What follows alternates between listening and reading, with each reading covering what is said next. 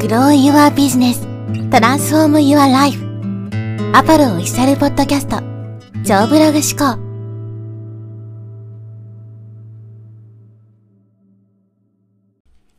はい、えー、こんにちは、ポロです。今日はですね、承認の奴隷という話をしていきます。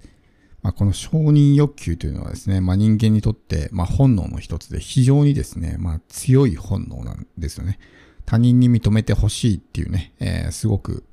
まあ、誰しもそういう思い持ってると思いますし、僕自身もですね、やっぱりこの承認されたいっていう気持ちがめちゃくちゃ強かったので、まあ、今でもあるんですけどね。なので、やっぱりね、認めてもらえないと苦しくなってしまったりとかってあると思うんですよ。で、そもそも SNS があそこまで普及したのはですね、やっぱりこの承認欲求うまくついてるなっていうのがあるんですね。いいねを押してもらったりとか、コメントがついたりとかね、盛り上がったり、みんなから注目されたりとかすると、やっぱりこう、承認欲求が満たされるわけですよ。だからその承認の、まあ、虜になってしまってね、どんどんどんどんそれがエスカレートしてしまう、のめり込んでしまうっていうのはですね、やっぱりプラットフォームのその運営側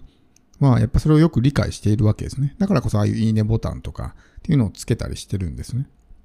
それによってどんどんどんどんこうね、気持ちよくなってしまうわけです。で、まあ僕もあんまり偉そうなこと言えないですし、やっぱ今でもね、こう認めてもらいたいみたいな気持ちが強いので、特にまあ自分みたいなちょっとなんか変わった存在だと世の中からね、あんまりこう認められないっていう経験をずっとしてきたので、やっぱりより他人に認めてほしいみたいな気持ちは強いわけですよね。でもそれをやってしまうと、こう承認の奴隷になってしまうわけですよ。とにかく承認されるためにね、こう、動いてしまうとか行動してしまう。っていうことになってしまう。そうするとやっぱり自由になれないわけですね。奴隷なわけだから。どうやったら他人にね、よく思ってもらえるか、認めてもらえるか、みたいなことを軸に考えてしまうわけですね。でも大事なのは、他人にどう思われるかではなくて、自分がどう思うかだと思うんですね。最終的には。だから、やっぱ他人にどう思われるかっていうところは他人軸なわけですよ。でも、他人にどう思われようが自分はこうですよっていうのは自分軸なわけですね。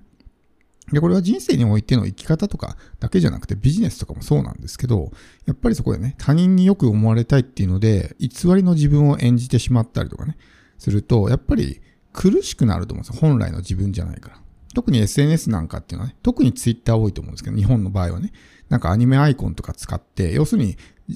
リアルの自分と別の自分を演じられるわけですよね。だからリアルでは全然充実してないとか認めてもらえないけど、ネットの世界、ツイッターの世界とかに入ればみんなからチヤホヤされて、それがもうすごく気持ちよくなってしまうみたいなね、ことがあると思うんですけど、それって本来の自分じゃなかったりするわけですよ。で、この承認の奴隷になって、もっと認められたい、もっと認められたいみたいなね、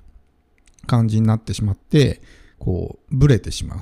自分じゃない、また別のね、全然違う自分になってしまうっていうことがあると思うんですね。で、自分を大きく見せようとしてしまう。ねえー、認めてほしいからそういうまあ大きく見せるような発信をしたりとか自慢に聞こえたりとかねするわけですよ。それは逆効果になってしまったりするわけですね。自分はすごいと思ってもらいたい認めてもらいたいと思って発信するけどそれが相手にとっては単なる自慢に聞こえるとかね逆効果になったりとか僕もよくやってしまったりしますけどそういったことになるわけですよね。だからまずこの承認の奴隷から自由になる。っていうのがすごく大事で、もう他人にどう思われようが、自分がね、どう思うかっていうのは大事ですよっていうのがね、えー、すごくポイントなのかなって。結局それで他人の、他人の理想の自分を演じてしまうとね、それが本当の自分のありたい姿であればいいですよ。他人の理想と自分の理想が合致していればいいですけど、そうじゃない場合っていうのはね、やっぱり他人の理想の自分を生きることになるんで、やっぱりね、辛くなってしまったり、苦しくなってしまったり、そして、認めてもらえなかった時にですね、すごく、まあ、辛い思いをすることになってしまうわけですよね。で、やっぱり他人っていうのはコントロールできないわけじゃないですか。どんなに自分が認められたいと思ってもですね、認めてくれるかどうかっていうのは相手次第なので、なので、ね、やればやるほどこんなに頑張ってんのにとかね、こんなにいいことしてんのに、誰も自分のことを認めてくれないって思うと、やっぱりそれがフラストレーションに変わってしまったりするわけですよね。で、よりこう辛くなってしまうみたいな。感じになるんで、もちろんね、他人に認めてもらえるのはそれに越したことはないですけど、そのために自分の行動をね、決めてしまうっていうふうにやると、やっぱりずっとね、大変な状態とか辛い状態が続いてしまうので、この承認の奴隷から自由になる。承認の奴隷から自由になったらすごく楽だと思いますね。他人からどう思われるかがもう気にならないというかね、自分はこれが好きだからとか、自分はこれがいいと思うからこれをする。で、それを他人が認めてくれればそれでいいし、別に認めてくれなくてもそれでいいっていうね、生き方をするとすごくこう軽やかになると思うんですね。情報発信なんかも、そういうね、周りの目をあんまり気にせずに言えるようになるとかね。ってなるとすごく楽になると思うんですよ。で楽になると、もうね、行動もできるようになるし、やっぱりそういういろんな負荷とかね、ブレーキとかがかかるとなかなか行動ってできないですけど、それがなくなるわけですね。ってなるとすごく、まあ、楽に行動できるようになりますし。なので、ね、えー、とにかくこの他人にどう思われるかってことから、こう、解放されるね、奴隷から解放されて自由になるっていうのは大事なわけですね。で、そもそもなんでね、この他人にこう認めてもらいたいと思うのかってことですけど、まあこれは人間の承認欲求ってものがあって、マズローの5段階欲求の中にもね、承認欲求みたいなものってありますよね。だから本能的なものでこれも仕方ないんですけど、でもやっぱり個人差ってあるわけじゃないですか。すごく認めてほしいなって思いが強い人もいればですね、そんなに持ってない人もいると思うんですね。で、これは、まあ、僕の考えですけど、何が違うかっていうと、自分で自分のことを認められてるかだと思うんですよ。だからやっぱ自分で自分のことを認められてないからこそ他人に認められたいと思うわけですね。だから、乾きですよ。乾いてるわけですよ。その承認に対しての乾きがあるから、もっともっと承認が欲しいってなるわけですけど、仮に自分で自分のことをですね、認めてあげることができていたら、そんなにこうね、他人から認められたいみたいなものって、そんなに感じないと思うんですね。だから、このまずは自分で自分のことを認めてあげるってのはすごく大事で、